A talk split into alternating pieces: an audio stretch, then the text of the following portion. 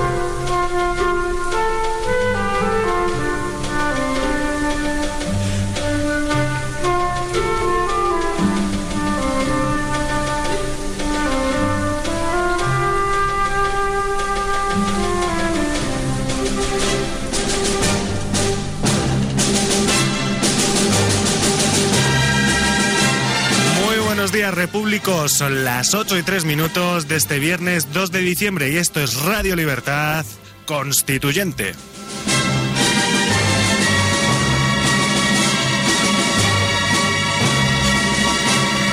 Radio Libertad Constituyente, un programa dedicado al análisis, el debate y la instrucción política con criterio y con razón.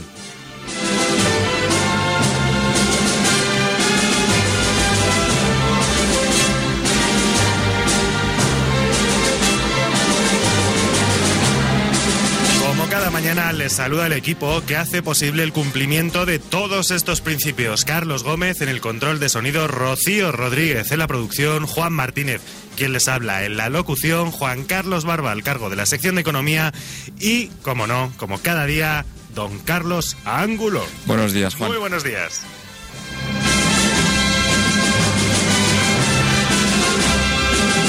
Carlos Angulo que me ha pedido expresamente antes del programa que no le trate de don, pero yo creo que su persona lo merece. Bueno, es que me, si- me siento demasiado. No, no, no se preocupe, le estamos dando el trato que usted merece. Bueno, pues nada, tendré Bueno. que aguantarme.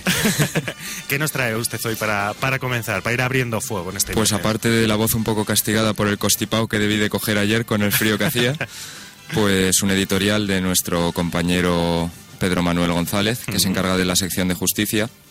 Y como el lunes creo que se va a sentar el juez Garzón en el banquillo, pues tenemos aquí un editorial sobre el tema y sobre la nueva posición de la Fiscalía, que con el nuevo gobierno, pues a lo mejor gira hacia otras posiciones. Pues un tema fantástico y que desde luego procede y que habrá que seguir y nosotros aquí desde luego en Libertad Constituyente le segui- lo seguiremos y le daremos eh, el trato desde luego que se merezca. Cuando quiera usted, don Carlos, el micrófono es suyo. Bueno, pues el, el editorial se titula Fiscalía expectante. Ya sabemos a qué, por qué está expectante. Y dice así. Como la Fiscalía depende del Ejecutivo, su expectación ante los cambios políticos es comprensible y determinante de su actuación. Sino que se lo digan al presuntamente triple prevaricador Garzón. Mientras tenía cogido por el cuello el faisán, o mejor dicho, metido en el cajón de su juzgado, y el partido afectado por ese caso estaba en el poder, la Fiscalía actuó protectoramente de sus intereses procesales. Ahora corren nuevos tiempos, y vendrá un nuevo fiscal general del Estado que, en ejercicio de los principios de subordinación y jerarquía, dará otras instrucciones a buen seguro nada benevolentes con la estrella caída. De momento, el girasol fiscal ya empieza a rotar hacia la nueva fuente de luz y calor. La Fiscalía del Tribunal Supremo se ha puesto a la recusación presentada por Baltasar Garzón contra Manuel Marchena, el sexto componente del tribunal que debe juzgarle por intervenir las conversaciones mantenidas por los cabecillas de la trama Gürtel, con sus abogados en prisión. Garzón acusa a Marchena de falta de imparcialidad por coincidir su presencia en este tribunal con su condición de instructor de la causa en la que se investigan los cobros que el juez de la Audiencia Nacional supuestamente percibió del Banco Santander por participar en varios cursos de la Universidad de Nueva York en 2005 y 2006. Queda por saber si la Fiscalía mantendrá su actitud obstaculizadora en este último asunto garzonita, que se mantiene abierto gracias a la intervención de la acusación particular sostenida por la Asociación de Juristas Preeminencia del Derecho, a través de los letrados don José Luis Mazón y don Antonio Panea. Hasta ahora, todo han sido impedimentos, aun a pesar de los datos remitidos por autoridades académicas y judiciales norteamericanas y del informe contable elaborado en el seno de la instrucción por la Guardia Civil. Este informe señalaba que la esposa de, Garzón, doña Rosario Molina, habría realizado un ingreso de 317.130 euros en una cuenta corriente a su nombre a principios de abril de 2005, un mes después de que el juez llegara a Nueva York con el permiso de los de estudios que le concedió el Consejo General del Poder Judicial. Los cursos investigados, celebrados entre 2005 y 2006, tuvieron el patrocinio de varias empresas, entre ellas el Banco de Santander con asuntos subyúdice de su interés en la Audiencia Nacional donde Garzón estaba destinado. La Fiscalía se oponía aún así a las diligencias interesadas por la acusación particular. Ahora, con cambio del jerarca máximo del Ministerio Público y nuevos jefes políticos, veremos qué sucede. Qué ejemplo de paradoja más miserable. Pero resulta que en un sistema sin separación de poderes, la corrupción institucional y sus intereses espurios son el lubricante preciso para que sus instituciones funcionen, funcionen, al menos en apariencia.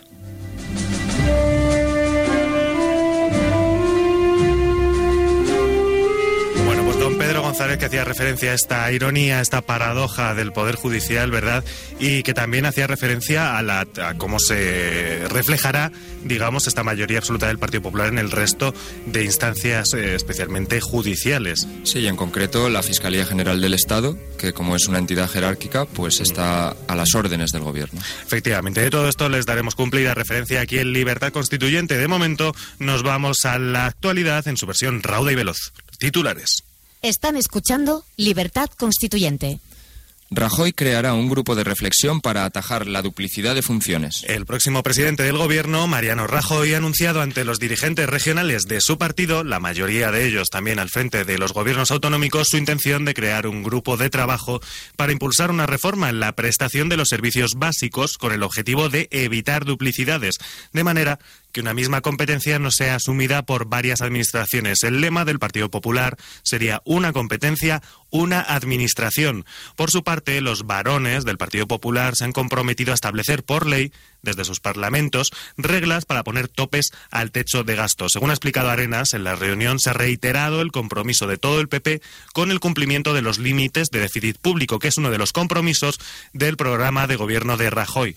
El Partido Popular abordará aplazar la devolución de la deuda de las comunidades autónomas cuando conozca las cuentas. El vicesecretario general de Política Autonómica del Partido Popular, Javier Arenas, ha aclarado que el gobierno de Mariano Rajoy no abordará la cuestión del aplazamiento de la devolución de la deuda contraída por las comunidades autónomas con el Estado hasta que no conozcan el estado real de las cuentas públicas.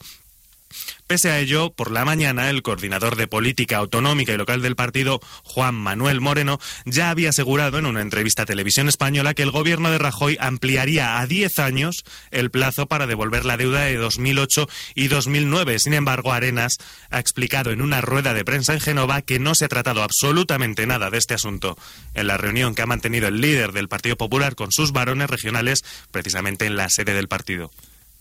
Banco de España las necesidades de reestructuración financiera han aumentado. El gobernador del Banco de España, Miguel Ángel Fernández Ordóñez, ha advertido de que las necesidades de reestructuración del sistema financiero se han incrementado y que sería un grave error cerrar las puertas a nuevas herramientas para contar con entidades sólidas, por lo que no descartó la creación de un banco malo que aglutine los activos de peor calidad de los bancos. Ha dicho, hay que estar abierto a todas las soluciones que mejoren la situación. Herramientas hay muchas no hay que caer en la complacencia, sino seguir haciendo cosas, lo que incluye la herramienta del banco malo. El Tesoro coloca el máximo previsto y la prima de riesgo vuelve a relajarse. Pues sí, el Tesoro Público ha logrado colocar este jueves el máximo previsto en bonos y obligaciones a tipos más altos, lo que ha ocasionado que la prima de riesgo ofrecida a los inversores por los bonos españoles a 10 años haya vuelto a relajarse a lo largo de la jornada. Sin embargo, los mercados financieros españoles siguen sin dar tregua pues el IBEX 35 ha regresado al rojo al cerrar la sesión con una caída del 0,34%.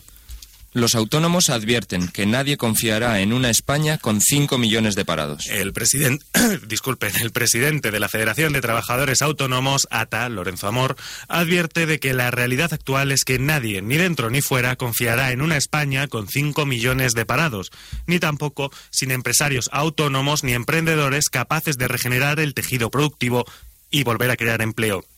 En este sentido, comenta que apostar por la economía real es la única vía de recuperación y la única estrategia posible para volver a generar actividad y empleo, y que dicha, que dicha realidad mancillada de ella se desprende, según él, que los políticos no están en el mundo real. Hacienda corrobora en un informe el ánimo de lucro de NOOS. La agencia tributaria ha entregado al juez José Castro, instructor del caso Palmarena y del presunto desvío de fondos cometidos a través del Instituto NOS, un informe de más de 140 páginas que detalla los movimientos económicos, gastos e ingresos que efectuó la entidad presidida entre 2004 y 2006 por el Duque de Palma, Iñaki Urdangarín, junto con otras sociedades mercantiles vinculadas a él y a su entorno y que corresponderían más a fines lucrativos que actuaciones propias de una entidad sin ánimo de lucro, según han informado fuentes de la investigación. El extenso informe detalla de esta forma las numerosas operaciones que llevó a cabo la entidad, la mayoría de las cuales no se correspondería al objeto social de NOS, cuyos estatutos establecen en concreto que se trata de una entidad sin ánimo de lucro, cuya misión concreta sería realizar investigaciones sobre el papel de la inteligencia de mercado en la competitividad de las empresas. Un juzgado investigará a mandos policiales por el desalojo de la Plaza Cataluña. El titular del juzgado de instrucción número 4 de Barcelona ha decidido investigar el intento de desalojo y carga policial del pasado 27 de mayo en la Plaza de Cataluña de Barcelona, ejecutado por los Mossos de Escuadra y la Guardia Urbana contra la acampada de indignados que derivó, como ya recuerdan, en una batalla campal entre acampados y antidisturbios con más de 100 heridos. El juez ha admitido a trámite la querella que presentaron desde la Comisión Penal de la Acampada Indignada, que permaneció en este enclave durante más de un mes, un total de 56 personas contra el director de los Mossos de Escuadra, Manuel Prat, y la por entonces concejal de Seguridad, Asunta Scarp. Pasamos ya a noticias internacionales. Vamos con Sarkozy y con Merkel. Sarkozy y Merkel estudiarán el lunes sus propuestas conjuntas para el futuro de Europa. El presidente francés Nicolas Sarkozy y la canciller alemana Angela Merkel se reunirán el próximo lunes para estudiar propuestas conjuntas para el futuro de Europa, según anunció el mandatario galo en un discurso en la localidad francesa de Toulon, en el que defendió que el viejo continente debería tomar sin miedo sus decisiones a partir de ahora por mayoría cualificada. En una comparecencia de 50 minutos, Sarkozy aseguró que si Francia y Alemania no se mantienen unidas, Europa entera está desunida y advirtió de que la desaparición del euro tendría consecuencias dramáticas para los franceses. Como jefe del Estado no puedo dejar que se produzca este desastre, incidió Nicolás Sarkozy. Italia puede entrar en recesión por la mala gestión de otros países. El ministro de Desarrollo Económico de Italia, Corrado Passera, ha subrayado que Italia está en peligro de volver a entrar en recesión por causas externas, como la mala gestión de otros países y de algunos organismos. El ministro ha destacado que el país está en un momento muy difícil, por lo que hay que hacer de todo para evitar volver a caer y recuperar rápidamente el marco positivo, ha dicho. Grecia celebra la primera huelga general de la administración Papademos. Grecia celebra este jueves la primera huelga general desde que el nuevo gobierno de unidad nacional formado por tecnócratas y liderado por Lucas Papademos ascendió al poder el mes pasado. Los sindicatos, que representan aproximadamente a la mitad de los cuatro millones de trabajadores griegos, llamaron a la huelga general para protestar contra las nuevas medidas de austeridad que, según ellos, aumentarán la precaria situación de los griegos cuando estos ya creían haberse librado de las olas de recortes salariales, los despidos y la subida de impuestos. La Unión Europea amplía sanciones a 180 empresas y dirigentes iraníes. Los ministros de Asuntos Exteriores de la Unión Europea han acordado este jueves ampliar las sanciones contra 143 empresas y entidades y 37 dirigentes del régimen iraní, adicionales por la creciente preocupación de la Unión Europea por el programa nuclear iraní y la falta de progresos en los esfuerzos diplomáticos. Asimismo, han acordado comenzar a preparar nuevas sanciones contra el sector financiero y petrolero iraní, entre otros, para adoptarlas el mes que viene y cuyo alcance está todavía por determinar. El Consejo ha añadido a 143 entidades y 37 personas a la lista de aquellos que están sujetos a la congelación de sus activos y recursos económicos en la Unión Europea y la prohibición de entrada en la Unión han confirmado los 27 en un comunicado. Las nuevas sanciones se publicarán este mismo viernes en el Diario Oficial de la Unión Europea para su inmediata entrada en vigor. El ataque contra la embajada británica fue obra de las milicias Basij. El asalto contra dos recintos de la embajada británica en Teherán no fue obra de un grupo de estudiantes indignados con la decisión de Londres de imponer sanciones a Irán, sino que fue orquestado por las autoridades iraníes y contó con el beneplácito del líder supremo, el ayatolá Ali Khamenei, según informa este jueves la cadena Al Arabiya. Según las fuentes consultadas por esta cadena, el ataque fue planeado bajo los auspicios de Khamenei y supervisado por el comandante de las, milicias Basij, el general Mohammad Reza Nagdi. De hecho, las imágenes tomadas durante el asalto muestran a miembros de una fuerza especial vinculada a los Basij, así como a miembros de esta fuerza paramilitar. Asimismo, también se puede ver a miembros de la brigada Al-Quds. Según las fuentes, dos canales oficiales, Press TV y Al-Alam, ambos controlados directamente por Khamenei, emitieron en directo el asalto. Asimismo, han subrayado que ninguna cadena oficial está autorizada a emitir ningún acontecimiento en directo a menos que lo haya autorizado el líder supremo. China pide calma y moderación a Irán y Reino Unido. China ha pedido calma y moderación a Irán y Reino Unido este jueves, después de que el gobierno británico ordenara el cierre de la embajada iraní en Londres como respuesta al asalto de manifestantes en dos edificios de la embajada de Reino Unido en Teherán, donde provocaron varios destrozos. El portavoz del Ministerio de Exteriores chino también ha instado a los distintos países a observar los fundamentos de las relaciones internacionales y a abordar los conflictos y desacuerdos a través del diálogo y las consultas, y teniendo en consideración la situación a largo plazo. Israel no tiene intención de atacar Irán de momento. El ministro israelí de Defensa, Ehud Barak, ha indicado que su país no tiene intención, de momento, de lanzar un ataque militar inminente contra Irán, pero advirtió de que todas las opciones están abiertas para impedir el desarrollo de armamento nuclear por parte de la República Islámica. Esta ha sido la actualidad, estos han sido nuestros servicios informativos, pero continuamos con mucho más después de la publicidad. Están escuchando Libertad Constituyente, de lunes a sábado de 8 a 10 y media de la mañana y de 12 a 2 y media de la madrugada. De 8 a 10 y media de la mañana, Libertad Constituyente. Continuamos aquí en Libertad Constituyente, no podíamos aplazarlo más, teníamos que mandarle lo primero un saludo a don Enrique Manzano, ya saben que le tienen aquí en esta misma casa de 5 a 7 en el programa Sobre la Marcha. Un saludo Enrique. Saludos don Enrique. Un grande Enrique. Bueno, pues continuamos, lo tradicional es que hablemos ahora mismo de las portadas de los diarios nacionales de pago y la verdad es que hoy hemos encontrado una, un tema recurrente, insistente en todas las portadas. El diario El País trae Sarkozy anuncia un pacto con Merkel para repensar y refundar Europa. Espero que, si, si hay que hacerlo, espero que lo hagan en ese orden, no en el contrario, sería lo peligroso. El diario La Razón también trae Sarkozy propone refundar Europa con Merkel y La Vanguardia, el Banco Central Europeo, apoyará más al euro si la Unión Europea logra un pacto fiscal. Pero nosotros, en lugar de hablar nosotros que podríamos hacerlo, vamos a contactar ahora mismo con nuestro pues, invitado de lujo de hoy. Como viene siendo habitual, nos contacta desde Múnich, en Alemania, que es ni más ni menos que don José Crespo. Muy buenos días. Muy, muy buenos días. Hola, buenos días, don José. Hola, don, Carlos, ¿cómo vas, hombre? Buenos días, ¿cómo, ¿cómo está? ¿Cómo se está viviendo? hemos tenido esta semana la intervención de los cinco grandes bancos centrales, ¿verdad? Con la Reserva Federal, con el Banco de Inglaterra, de Japón, de Canadá y el Banco Central Europeo. ¿De qué se está hablando en Alemania? ¿Se está haciendo alguna referencia a este, este episodio, a esta acción coordinada? Mm, sí, bueno, se está, se está haciendo la referencia que vosotros estáis diciendo ahora oficialmente, pues esto ya lo decíamos nosotros hace una semana, ¿no? Hmm, Acordados de que precisamente decíamos esto, que había una acción coordinada entre el FMI, eh, el Banco Central Chino y, el Bundesbank, ¿no? Hmm. El Banco Central Europeo, como sabéis, es una simple secretaría del Bundesbank. Bueno, hay un hmm. derecho a voto del resto de los países, pero realmente quien corta ahí el bacalao es, el Bundesbank, ¿no? Sí. Entonces, eh, la noticia que hay en Alemania, hay dos niveles de, noticias ahora mismo. Una está oficial, ¿no? que pretende una vez más una refundación de la Unión Europea. Sabemos que son declaraciones de los políticos para mantenerse en sus puestos, ¿no?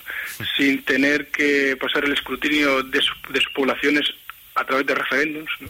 que es un poco lo que intentan siempre evitar en la Unión Europea. ¿no? Y sobre todo ocultar información que es una cosa que nos diferencia que nos diferencia de la Unión Europea, por ejemplo, con los Estados Unidos, donde allí hay y con Inglaterra, ¿no? Donde se están discutiendo más eh, los defectos de esta Unión Europea que en países como España se están ocultando, ¿no? Y sobre esto es lo que sobre lo que os quería comentar hoy, sobre estas noticias ocultas ah, que son ah. gravísimas para el futuro económico y político de España. Efectivamente, ¿qué es, ¿qué es lo que se nos está ocultando? Pues vamos a ver. En primer lugar, o sea, los bancos españoles, la gran mayoría, ¿no? Están en quiebra técnica. Y esto, pues no lo digo yo, simplemente miráis las estadísticas de la, del Banco Central Europeo en la última subasta, se han pedido 270 mil millones de euros. ¿no? Han acudido como prácticamente como ayuda, ¿no? Han mm. acudido casi 200 entidades bancarias, una gran parte, pues sabemos, ¿no? Por evidencias indirectas que han sido bancos italianos y españoles. Mm. Entonces, ¿qué es lo que está pasando? ¿Por qué acuden estos bancos a pedir estas estas ayudas al Banco Central Europeo? Pues efectivamente, porque el interbancario, por ejemplo, está cerrado para España, ¿no? Mm. los préstamos que se dan los bancos privados entre sí, eso está cerrado a cal y canto, ¿no? De hecho, bueno, entre el norte, norte centro europeo y el sur europeo no hay circulación, no hay préstamos interbancarios, ¿no? Eso está cancelado. Por otra parte, una noticia gravísima es que los ah, se están retirando depósitos a punta bala de España y de Italia. Concretamente, la cancelación de depósitos solamente en el último trimestre en España ha sido de un 10%. Se está sacando el dinero de aquí. Se está sacando pasta, ¿sí? Están sacando pasta y la, están sacando tanto personas, familias, personas, cuentas personales, como empresas, como otros bancos, ¿no? Y claro, y la pregunta es, ¿a dónde se está yendo este dinero que se está fugando de España? Pues si cogemos las estadísticas del Bundesbank, del Bundesbank sobre el crecimiento de, de, depósitos, o el decrecimiento de depósitos, no en este caso, y comparamos las estadísticas del Bundesbank del crecimiento de depósitos de Alemania con el decrecimiento de depósitos de España y de Italia, vemos que hay una, una correlación inversa perfecta. Una simetría perfecta, ¿no? Tenemos valores o sea, lo, lo que decrece en España crece en Alemania. Pero además, como dices, simétricamente casi, como un espejo, ¿no? o sea, se está yendo, todo, todo el dinero se está fugando de España hacia Alemania, ¿no? Hay una, pero a una, velocidad de escándalo, ¿no? Lo que pasa es que esta tendencia ya es evidente desde el año 2008, ¿eh? Sea que esto no es no es o sea que no creo que pase lo de lo que ha pasado en Argentina con el corralito no eh, la fuga de capitales de España se viene produciendo desde desde que Zapatero decía aquello eh, acordar no que decía aquello de, ah, aquí no hay no hay ninguna crisis no no hay que preocuparse ah, sí, sí, sí, desde ese momento ya se estaba fugando capitales o sea ya había un indicio claro de que había crisis para largo no Sí, sí, fue Y bueno, esto es lo que está pasando. Bueno, mm. entonces, claro, la conclusión que dicen por aquí, por Alemania, es que los, los españoles votan a Rajoy con el corazón, pero con el bolsillo y con la cabeza están votando al Bundesbank. Mm.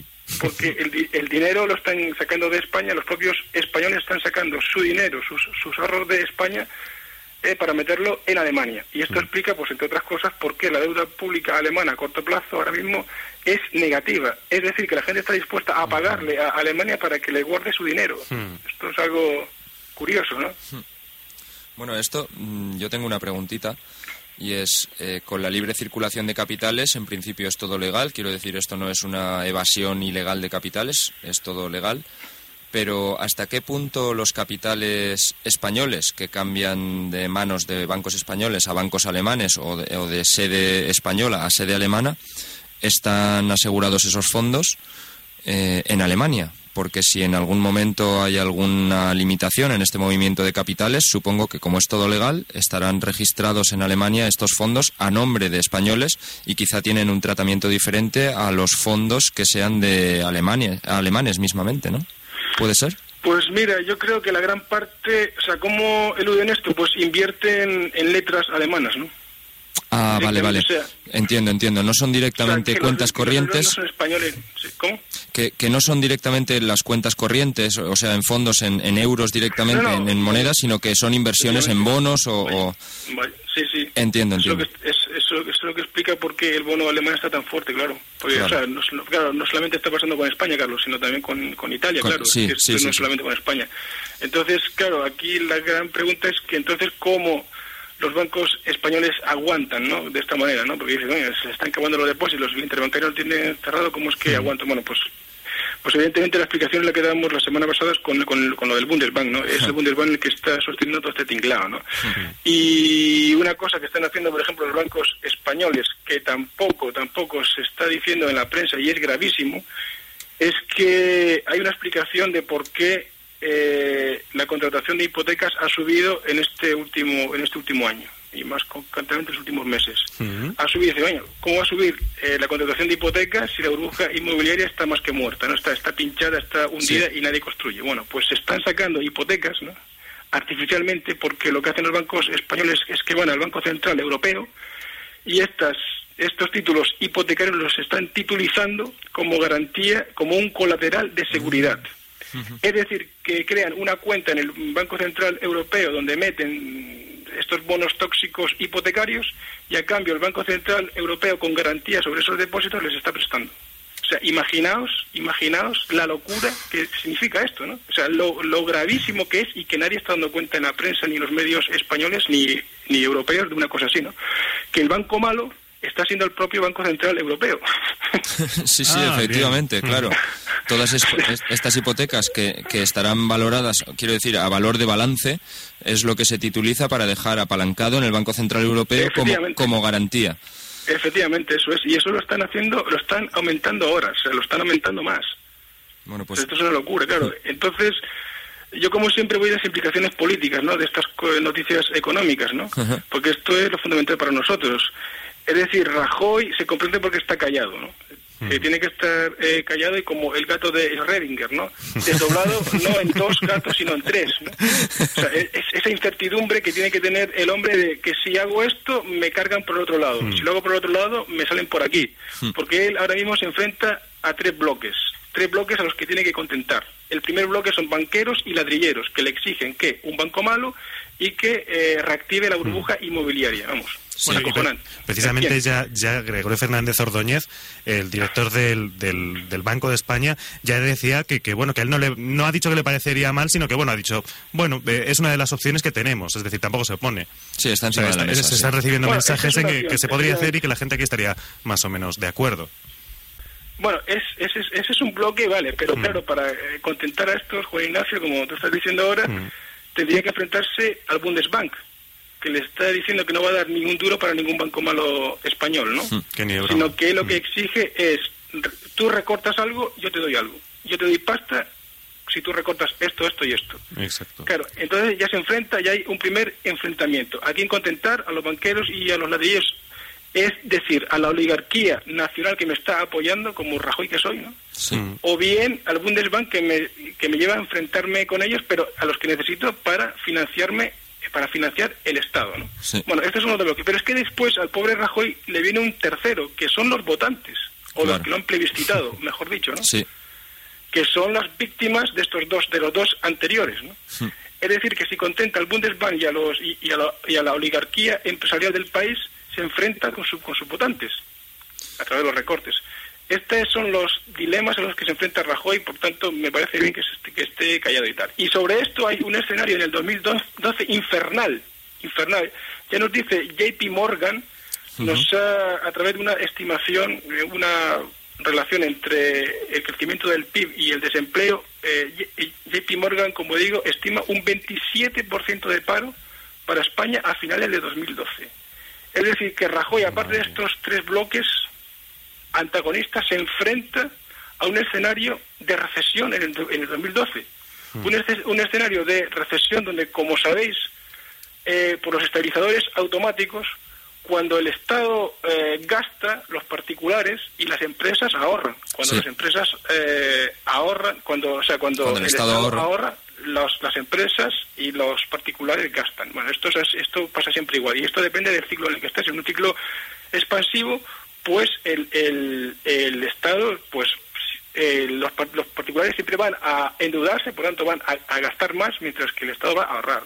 Y al revés en los ciclos de, contracción, ¿no? en los ciclos recesivos. Y precisamente Rajoy pretende hacer todo lo contrario. Es decir, eh, hmm. reducir el déficit del Estado justo cuando entramos en una etapa de recesión. Eh, esto puede ser mortal, ¿no? Esto puede ser, puede ocasionar claro, una serie de recortes que pueden eh, todavía profundizar aún más esa recesión, aún más de lo que ya es, ¿no? Bueno, Entonces, yo creo que lo que tiene Rajoy ahora mismo eh, no tiene salida posible. Yo creo que no va a durar mucho. O sea, por lo que estoy discutiendo aquí en Alemania, por los datos que se barajan, no creo que dure más de un año. Vamos, por los datos que están por, por esta, porque no puede, porque él no es no es un líder. Es decir, no tiene la fuerza que tiene un Obama en Norteamérica al que respalda una votación directa. Hmm. Este hombre es de un partido y él no representa a nadie más que a unas oligarquías y en todo caso al Bundesbank del que depende ahora mismo, pero él no tiene fuerza en liderazgo por sí mismo para imponer una política contra, contra estos eh, intereses que nos condenan pues a, profundizar una recesión durante mucho más tiempo del que se espera. Es decir, que en Alemania le dan un año a Mariano Rajoy. Bueno, los alemanes directamente estiman, bueno, yo lo que estoy escuchando por ahí le, dan poco tiempo, sí. Mm. Le dan poco tiempo y yo creo que al final va a haber un gobierno tecnocrático mm. impuesto por el Bundesbank porque eh, Mariano Rajoy ahora mismo, claro, tiene que contentar a una serie de banqueros y de ladrilleros, ¿no? Como mm. los decimos, ¿no? Sí, lo, digo porque uno de los pilares... Son, realmente los que, vamos a los que representa él realmente. Claro, lo decía porque uno de los pilares fundamentales de la campaña del Partido Popular fue la generación de esta confianza que supuestamente haría que el mercado nos viese con buenos ojos e invirtiese. Pero claro, si ya nos dice desde Alemania que le dan un año, pues claro, eh, este propósito, este plan de generar confianza, evidentemente no, no, no se ha dado, no se ha logrado. No, claro, porque generar confianza, ¿cómo la vas a lograr? Si es que no, si es que es una cuestión de política práctica, de política económica real, ¿no? La generar confianza casi por su propia voluntad, ¿no? Por, por su diciendo, bueno, yo voy a generar confianza y como lo digo me lo creo y el, y el resto se lo creerán sin, sin decir de verdad, no, oiga, voy a hacer esto, te traigo este plan y, vamos por aquí y por allá, ¿no? No, no, lo que dice él de no recortar pensiones y todo esto, esto es falso. Hmm. Precisamente porque, como decimos, cuando entras en una etapa de recesión, él no, o sea, no puedes el, el, Estado por necesidad, independientemente de que esté el PSOE, de que esté el PP, de que esté hasta Izquierda Unida ahí, no, bueno, Izquierda Unida no sé, pero bueno, bien. O sea, independientemente del programa político que tengas, es una ley económica básica, ¿no? que todo el mundo conoce, o sea, que cualquier estudiante de primero de, eh, económicas conoce a la perfección, que es que cuando se entra, el, el tema, como ya decíamos antes, los televisores automáticos. Es decir, que cuando entras en una etapa de recesión como la que enfila ahora España en, el 2012, el Estado no puede cortar déficit. Hmm. Es que es imposible. Es que, bueno, a no ser que dejes en la indigencia a los parados que se... O sea, no pagues educación, no pagues sanidad, dejes en la indigencia a la mitad de la población, ¿no? Bueno, esto... Eh, claro, es que esto es imposible. Entonces Rajoy va a tener que va a tener que hacer una va a tener que enfrentarse con muchos colectivos y entre ellos el y eso le va a forzar a una dimisión eh, prematura, ¿no? Vamos, esto yo creo que es que es, que es evidente, ¿no? Yo, creo que esto cualquier analista que esté puesto en el tema, yo creo que no le dan como mucho dos años, pero como mucho. Bueno, Pepe, pues, eh, pues, en Alemania se, se corrobora, ¿no? Con esto, con estas noticias que os estoy comentando, que van en esa línea también, claro.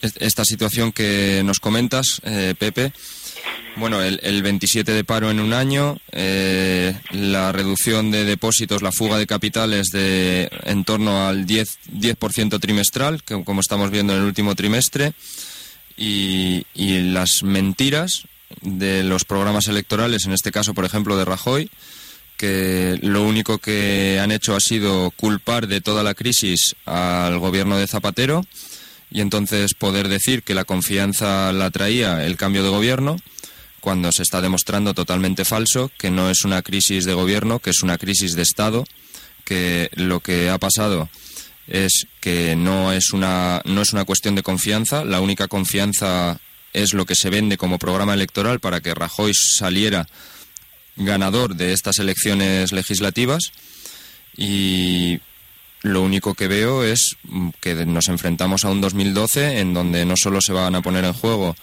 la economía española, me refiero, con un 27 de paro, esto ya va a ser insostenible, insoportable. Un 27% de, de, de familias o de individuos que no tienen recursos Mm, la, la conflictividad social, que me parece que es lo que se está ahora negociando, que se ha dicho en, los titulares se decía ultimátum. Yo no veo ningún ultimátum, sino que simplemente se está negociando qué les doy a los sindicatos para que no se movilicen inmediatamente contra mis medidas de recorte desde el punto de vista de Rajoy. Claro, eso es y, esto lo que va a provocar es que se ahonde más todavía en las medidas de recesión. Como tú has dicho, los ajustes, los recortes por parte del Estado van a incidir que por, por la ley de los estabilizadores automáticos lo que va a provocar es un hundimiento aún mayor. Exacto. Y, yo creo que podemos enfrentarnos a una, a una crisis de Estado ya palpable durante este propio 2012. y don José, diga, diga. No, no, y de hecho una, una muestra de la voluntad de Rajoy de reformar las cosas es que ahora mismo, vamos, ha dejado que, que, que el ROIC, ¿no? El, empresario Fernando ROIC, ¿no? haya puesto a su mano derecha eh, como creo que en la vicepresidencia de Bankia, ¿no? Porque al, al, dimitido Olivas, ¿no? Ah, sí le ha, le ha puesto, o sea, Rajoy ha aceptado la, la, decisión de un oligarca, así un oligarca económico que ha puesto a quien él ha querido al frente de, de Bankia, ahora mismo detrás de Rajoy, ¿no? Eso ya os dice a quién representa Rajoy, ¿no? O sea, pero vamos, con el PSOE igual, ¿eh? o sea, que esto yo no, aquí no, no como ya sabéis, no hacemos ninguna distinción por, por ideología, sino por hechos, por, o sea, igual, no, no de gobierno de ideología, sino del sistema político en sí mismo. Y el problema de Rajoy es que no es como, como eh, Obama, ¿no? Como decíamos antes. O sea, no es un presidente que se ha votado en, una, en unas elecciones eh, separadas de las legislativas, en el que el pueblo se ve representado, ¿no? Este es una persona de un partido que a través de unas legislativas se ha colado ahí, pero que él realmente pues no tiene liderazgo, ¿no? Efectivamente. Bueno, don José, pues nos vamos elegido directamente por el propio pueblo. Don José, nos, vamos quedando un poquito sin tiempo, pero no me resisto a despedirle sin preguntarle eh, qué espera, si tiene algún pronóstico para la próxima reunión del día 9. Pues yo creo que van a hacer una huida hacia adelante. No, no creo que decida nada concluyente, porque lo que pretenderán es los políticos es conservar su propio puesto. Vamos, eso es lo que yo. Muy la línea de lo que comentaba ayer Antonio sí, aquí mismo. Efectivamente, ayer en el, debate económico ya, ya se mencionó que lo que saldría de aquella reunión será la cita para la próxima reunión. Efectivamente. Sí, porque es, es lo que están haciendo siempre, vaya. Bueno, pues don José Crespo, muchísimas gracias como cada viernes por intervenir un día más y por traernos toda esta actualidad europea. Muchas gracias, don, don José. Venga. Hasta luego. Un abrazo. Don José, un saludo. Nosotros nos vamos ahora, nos vamos a publicidad para coger un poquito de aire, que siempre después de don José Crespo, pues necesitamos un poquito de tiempo para asumir todo lo que, todo lo que nos ha dicho. Y, asimilar lo que se nos viene encima. Efectivamente. Así que bueno, un poquito de publicidad y enseguida volvemos aquí con más noticias, con más actualidad, con más libertad constituyente. De 8 a 10 y media de la mañana, Libertad Constituyente.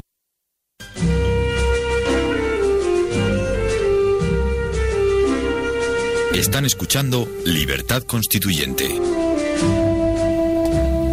Continuamos aquí en Libertad Constituyente cuando son las 8 y 46 minutos y entramos ya en temas de sanidad y en temas del País Vasco también, porque acaba de saltar ya la prensa nacional una de las noticias que ya les avanzábamos la semana pasada. El Partido Popular Vasco contra Sanz por el conflicto sanitario es uno de los titulares que trae hoy la edición de El Mundo.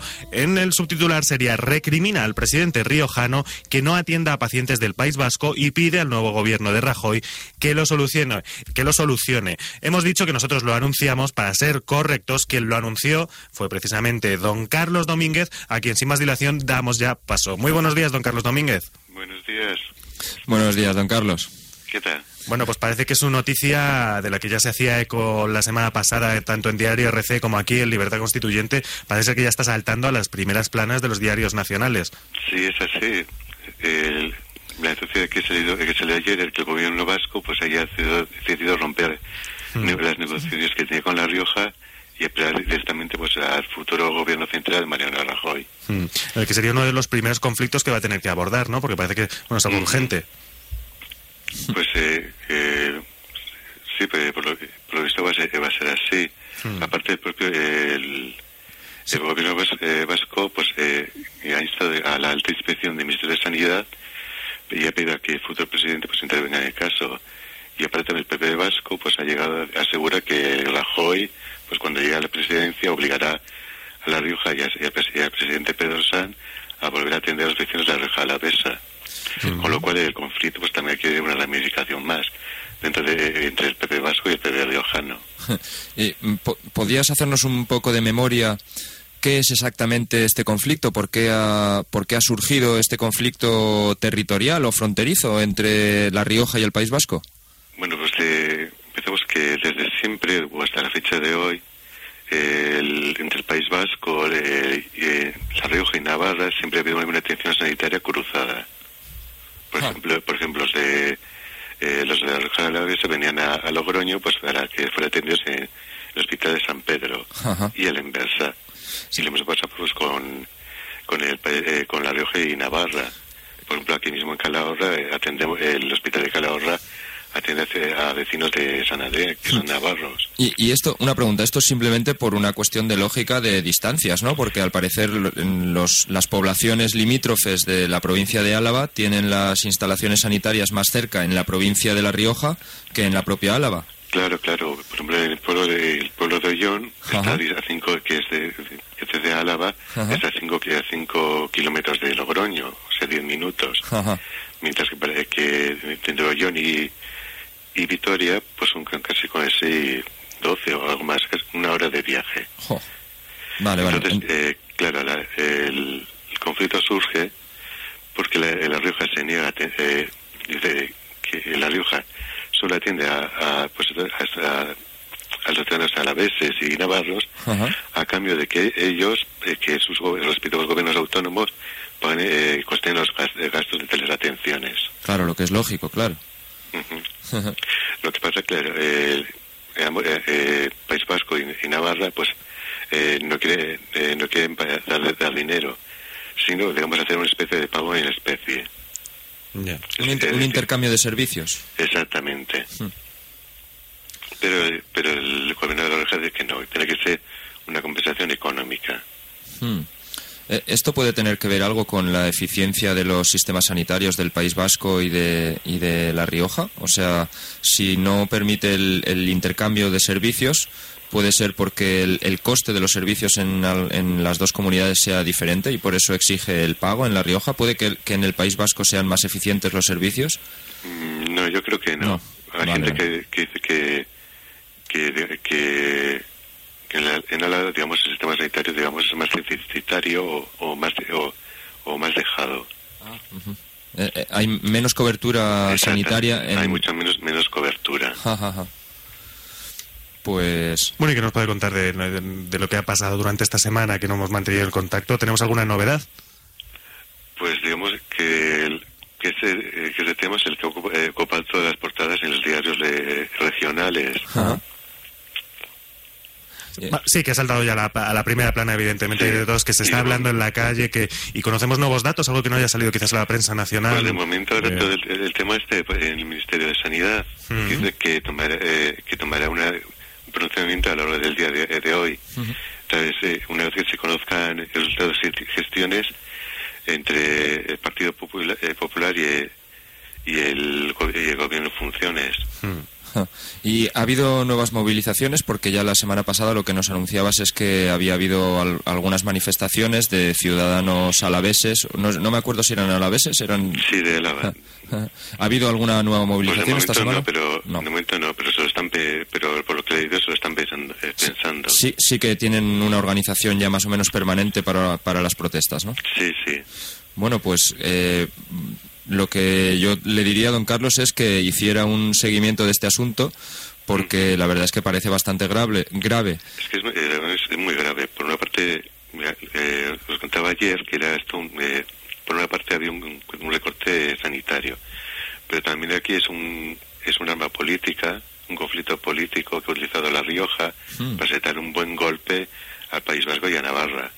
Hmm. Por todo, eh, por, por todo ese, digamos, eh, situación de privilegio que ambas, de, que ambas comunidades respecto que tiene respecto de La Rioja y de, otras comunidades autónomas. Hmm. Y, un privilegio mm, real, no es una cuestión retórica. y los privilegios fiscales, pues eh, un montón. Eso, por ejemplo, para La Rioja y para las, el resto de comunidades autónomas limítrofes supone un gran perjuicio. Hmm. Ahora, por ejemplo, de atraer empresas, crear empleo. Claro, tienen unos privilegios fiscales que en el País Vasco y en Navarra, mm, según tengo entendido, eh, están tienen menos presión fiscal que en las provincias limítrofes y eso es lo que atrae pues actividad económica hacia estas dos comunidades. Muchísimo, muchísimo. incluso aquí en La Rioja ha llegado, a ocurrir de que personas que estaban eh, inicialmente ubicadas aquí pues han puesto pie en polvorosa y se marcha al País Vasco con, lo que, con todo lo que cabía eso. Claro. Evidentemente. Bueno, pues muchísimas gracias, don Carlos Domínguez, por contactar de nuevo otro día con nosotros. De nada. Le agradecemos muchísimo su participación y bueno, pues eh, seguiremos, ¿no? Hablando de, me imagino, de este tema porque no parece, no se le prevé una, una fácil ni rápida solución. No, no. Bueno, pues queda emplazado para la semana que viene, también en esta conexión regional del MCRC. Y nada, muy buenos días, don Carlos. Buenos días. Un abrazo. Muy buenos días. Aquí está don Carlos Domínguez, pues contándonos los problemas que tienen en la sanidad, ya lo saben, entre Navarra y el País Vasco. Vamos a hacer una pequeña parada, eh, una parada, un par de anuncios más que nada de forma para separar formalmente unos contenidos de otros y enseguida volvemos con nuestro diario de corrupción porque ya les avanzo que hay novedades y realmente importantes. Ahora volvemos. De 8 a 10 y media de la mañana, Libertad Constituyente. Están escuchando Libertad Constituyente.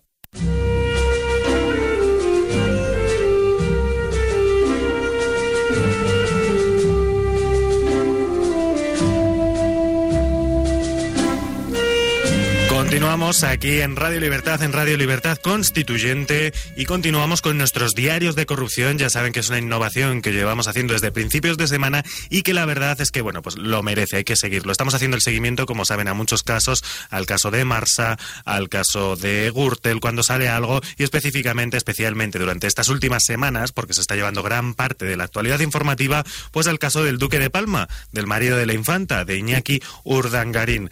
¿Cuáles son las novedades que tenemos hoy? Pues fíjense, hasta ahora el diario El Mundo había sido, digamos, el principal proveedor de noticias y de novedades al respecto de la trama del Instituto NOS. Pero hoy hemos cambiado, hoy hemos cambiado además a una fuente institucional, oficial, como es Hacienda, porque resulta que la agencia tributaria corrobora en un informe el ánimo de lucro de la institución NOS, la institución NOS, que ya saben que estaría... Eh, digamos, registrada como una institución sin ánimo de lucro y a la que ahora la agencia tributaria, bueno, pues dice eh, que han registrado una serie de actividades, eh, una serie, unos eh, lazos entre sociedades mercantiles que estarían vinculados a este Instituto NOS y a su entorno y que corresponderían más a fines lucrativos que actuaciones propias de una entidad sin ánimo de lucro. Es decir, ya estaríamos hablando de haber demostrado, eh, bueno, una falta, una falla a los estatutos, algo ya punible en principio, aunque de momento, reiteramos, no está imputado. Hay imputados por este caso, pero no concretamente Iñaki Urdangarín. Bueno, sí, de, la contrastación de las dos fuentes que hasta ahora tenemos, en concreto del mundo, en donde, por ejemplo, hoy se publica el acta fundacional, en donde se observa que la fundación es sin ánimo de lucro. Asociación científica es, sin ánimo de lucro. sí, es, es curioso. Y por otra parte, esta noticia que tiene como fuente la propia Hacienda Tributaria, de esa contradicción entre el acta fundacional y los datos de Hacienda se deduce que efectivamente lo que se ha utilizado la Fundación NOS es para enriquecerse eh, pues los los sí. Sí, sí, presuntamente enriquecerse. bueno, sí, hay un desvío de fondos de una fundación que no era con ánimo de lucro, se ha utilizado con ánimo de lucro y eso es lo que certifica la propia Hacienda Tributaria. Eh, lo que se deriva de ahí es ahora ver quién aceptó entrar en este conglomerado de corrupción y creo que en el propio diario El Mundo hoy tenemos, por ejemplo, implicaciones en la Generalitat Valenciana y en concreto con bueno pues bueno sí efectivamente simplemente simplemente comentar que ayer tres algo tres altos cargos de la administración pública valenciana bueno pues comparecieron en calidad de imputados en la concretamente en la ciudad de la justicia eh, ante el fiscal anticorrupción de que está llevando el caso Urdangarín si lo queremos llamar así eh, para explicar los pormenores de los contratos firmados entre la Generalitat de Valencia y el Instituto NOS se tratan. Eh, se trata de José Salinas director del Valencia Convention Bureau la fundación controlada por el ayuntamiento de la ciudad mediante la que se firmó eh, con NOS el convenio para organizar las jornadas Valencia, Valencia Summit, que fue Jorge Vela, también, el director de la Ciudad de las Artes y las Ciencias, eh, que entre, entre, estuvo entre 2005 y 2009, y José Manuel Aguilar, que dirigió CAXA entre 2002 y 2005. CAXA es, como les digo, la, ciudad, de, las, artes, y las ciencias, efectivamente. Sí, bueno. Usted lo eh, conoce porque viene de allí. Sí, efectivamente. sí, además he criticado mucho en, bueno, en otros ambientes no públicos el mm. tema de la construcción de la, ciudad de las artes y las ciencias y lo que eso suponía y de todo mm. lo que llevaba alrededor. Ahora podemos ver cómo estos dos directores de la ciudad de las artes y las ciencias firmaron estos contratos con NOS y organizaron por otra parte, con el Ayuntamiento de Valencia, estas jornadas Valencia Summit, y se ve, o por lo menos se intuye, cuál es el objetivo y cómo la corrupción engrasa todas las actividades o gran parte de las actividades públicas porque recordemos que estos son todo entidades públicas, tanto NOS como la Ciudad de las Artes y las Ciencias y el Ayuntamiento de Valencia. Bueno, y también eh, tenemos más en la comunidad valenciana. El Supremo reabre la causa contra Fabra por cuatro delitos fiscales y les vamos a hacer esperar un poquito más para esa trama de corrupción que está sucediendo dentro del Banco Central Europeo porque nos hemos quedado sin tiempo. Es lo que tiene demasiada corrupción en España que quiere que les diga. No nos da tiempo a meterla todo en un mismo programa. Eh, hacemos ya una parada ahora para publicidad, una parada un poquito más larga que la anterior, pero tampoco demasiado. Quédense aquí con nosotros porque enseguida viene el debate político aquí, en Libertad Constituyente. Están escuchando Libertad Constituyente